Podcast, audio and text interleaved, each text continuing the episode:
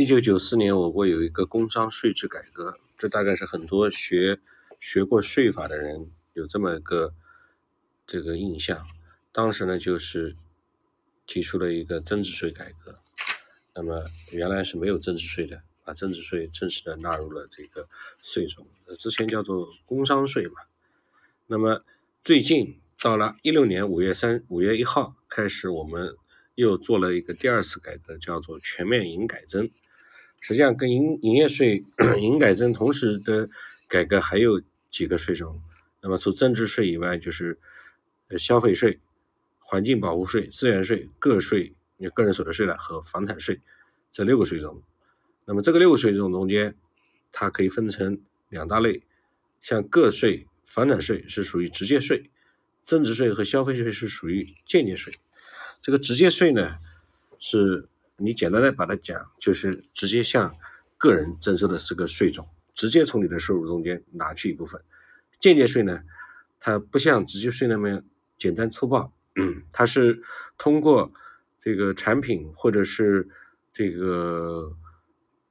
呃资源在这个市场中间的流动的过程中间，不知不觉的去交了一道税。那比如说，它是消费税，是隐含在烟酒类食品。和其他消费品的这个价格中的增值税呢，是通过进项和销项的抵扣这样逐层的去加上去的，这个就叫间接税。那么这个 实际上在这个税制的发展过程中间，这个收入的这个呃对于这个税收的征收啊，它是由最初的直接税最简单的直接税转化为间接税，最终再发展为更高阶层的直接税这么一个过程。那么最简单的直接税就是按人头分，跟这些人头的这个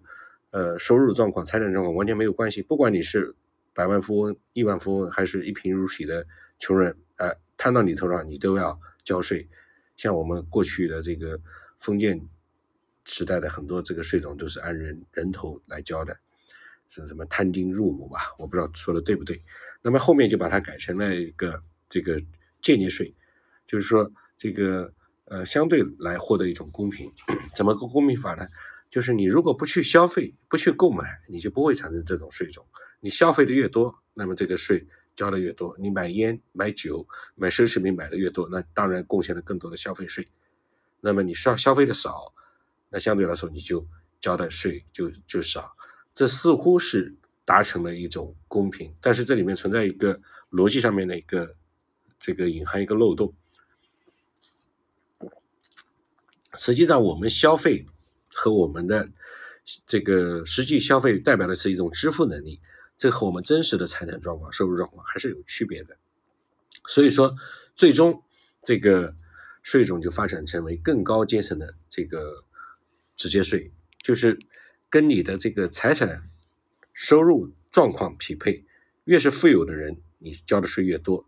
越是这个普罗大众、工薪阶层，那么。你基本不交税，或者交的税收会比较低，那么这个呢是一种更高级的公平，相对的公平。像西方发达国家的这个税种就是这样的一个转变，实际上就是这个起到了一个社会资源的一个再分配，避免这个基尼系数、贫富悬殊的进一步夸大。像我国这个几次的税制改革，有一个隐含的前提，包括现在的减税。和降费，其实并不是以减少国家的财政收入为目标的。这个财政收入不降低，或者是这个保持增长，这是一个隐含的前提，不可能把这个财政收入降低了之后来减税降费的。那么实际上就是把这个税收的结构做一个调整。那么我们的营改增的这个呃改革，包括其他税种的改革，实际上是需要把我们的这个。九十年代初做的这个工商税制改革，再做第二次改进，也就是说，当时把简单粗暴的这个直接税改成了间接税，那么现在我们要把间接税再往更高阶层的直接税来改进。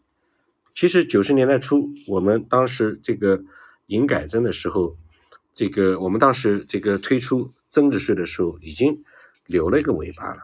营改增的税制改革不是说不是说我们最近几年才产生的，而是在一九九四年税制改革所预留的。九四年实行增值税税制改革的时候，我们预留了两个增值税改革的目标，一个是转型，一个是扩围。转型呢，就是把要生产型的这个增值税转变为消费型，要在增值税的征收中间可扣除的范围把它扩大，那么扩大到折旧上去，扩大到自己固定资产上去。以前我们固定资产的这个购买是不能抵税的，现在就可以抵了。不仅要扣除材料费用，还要扣除折旧。扩围就是要把它的这个征收范围，现在我们第二步改革叫营改增的征收范围，就把营业税全部改成增增值税了。营业税原来是适用于服务行业的，是服务业适用的流转税，现在是不管你是制造业还是服务业，叫做现代服务业，都是要改成增值税。这是九四年所设定的税改目标，我们今天只不过是把当年的设想付诸实施了而已。经过了这个。二十多年啊，二十六年，快三十年了。那么，这个隐含在这个现在改完了之后，我们中国的这个税收的结构呢，是是这样子一个比较有趣的现象。我们国家的这个直接税和间接税，我刚才说过了，直接税就是直接从你收入中间拿部拿去一部分，间接税是在流转过程中间让你不知不觉的去交税。间接税似乎比较友好，但是这个也不能完全体现公平公正。那么我们现在的这个财政收入中间，直接税占的百分百比比重百分之七十，间接税占的比重百分之三十。我们向企业征收的税达到百分之九十，向自然人征收的税达到百分之十。这个百分之十里面还包括个体工商户。如果我们把个体工商户也归为，就是这部分人就个体户，你把它看成是企业，其实也行，他毕竟是做生意的。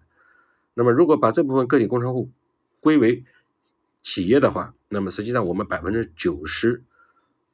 四的这个财政收入是来自于企业，百分之六的收入来自于个人。那这这个实际上是并不相对公平啊，并不相对公平。所以，我中国的企业的税负率很高嘛。所以我们现在所谓的减税降费，实际上是要把企业交的税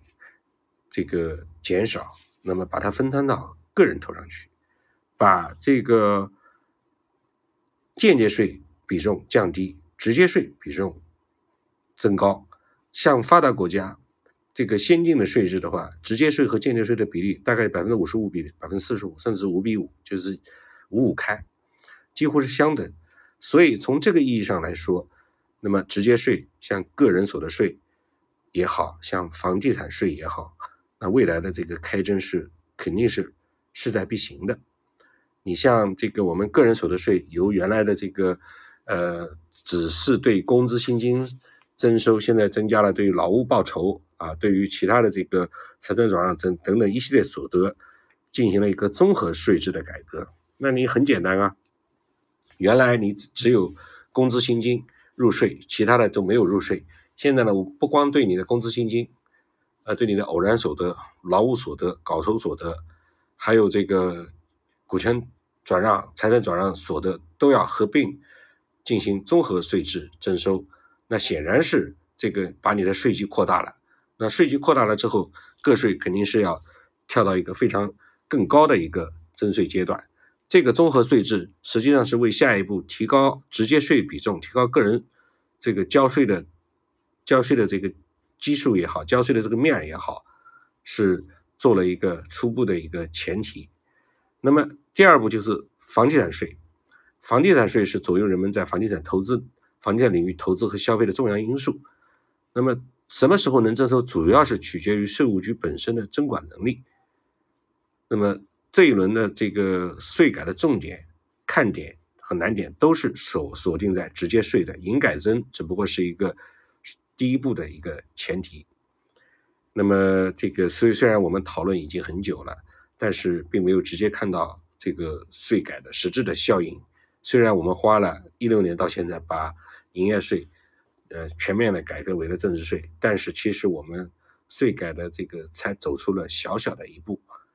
房地产税呢是原来是要安排在个人所得税之前率先启动的，但是由由于种种原因，我们个税是这个又先于房地产税变成了这个综合税制，就是我刚才说的啊，把各各项所得都是。汇总纳税的，那么按照当时的设想，房地产税应该在一七年有个大体框架，一八年、一九年启动征收。我们一度在房地产税的推出上面看到了国家是这个从稳步推进变成呃这个大力推进，又变成妥善推进，妥善推进或者妥善实施，那是因为二零二零年、二零一九年年底、二零二零年春节期间的一个新冠疫情的影响，但是疫情迟早是要这个结束的，所以房地产税的征收是几乎是势在不行，势在必行。你像还有一种税也是是这个可以视作是财产的再分配，那就是这个遗产税和赠与税。这个遗产税和赠与税呢，其实是跟房地产税一样，都属于一个财产税的系列。那么只不过它是呃不区分财产的种类，像房地产税，不管你是有多少财产，我只对你的房地产进行征收，呃从价征收或者从租征收，目前是对企业收，对个人是不收的。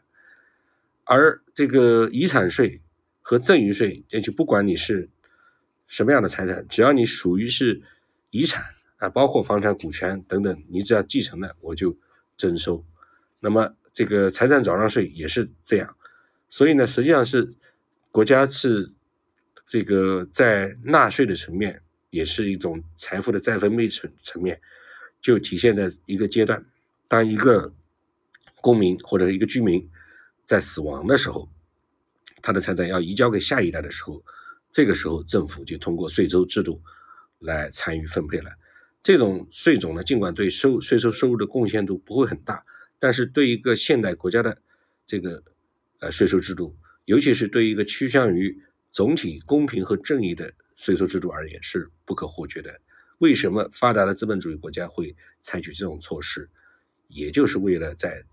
这个。中产和资产阶级压迫下的这些这个普罗大众，给他们争取最后一些一系列的公平。